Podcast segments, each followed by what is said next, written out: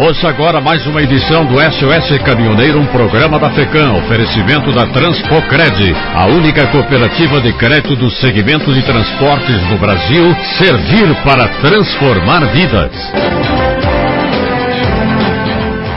Motorista morre após caminhão entrar na área de escape da BR-376 e carga atingir a cabine. Carreta com dois semi-reboques estava carregada de madeira e motorista conseguiu chegar à área de escape em alta velocidade, supostamente por falta de freios. De acordo com a Artéries Litoral Sul, concessionária que administra a rodovia, a carreta com dois semi-reboques estava carregada com madeira. Informações da Polícia Rodoviária Federal dizem que o motorista seguia de Guaratuba, no sentido Santa Catarina, quando saiu da pista em direção à área de escape e adentrou 75 metros antes de tombar. Ainda não é possível saber-se se o caminhão estava com problemas mecânicos. Segundo Arteres, durante o atendimento foi verificado que a madeira que o veículo transportava adentrou a cabine. O motorista morreu no local. Desde que entrou em vigor em 12 de abril deste ano a Lei 14.071 de 2020, foi regulamentada por meio da nova Resolução 843 de 2021 do CONTRAN, que estabelece modificações no Código de Trânsito Brasileiro, dentre elas a mudança em relação à validade do exame toxicológico. O exame tem contribuído para a redução de acidentes nas rodovias brasileiras, além de combater a concorrência desleal e desmobilizar parte da logística do crime organizado, que costuma utilizar motoristas usuários de drogas nas suas operações. Mas com base em pesquisa recente, essa redução de sinistros pode ser prejudicada na medida que as próprias empresas que transportam e têm envolvimento com a atividade não verificam a validade do exame de cada condutor.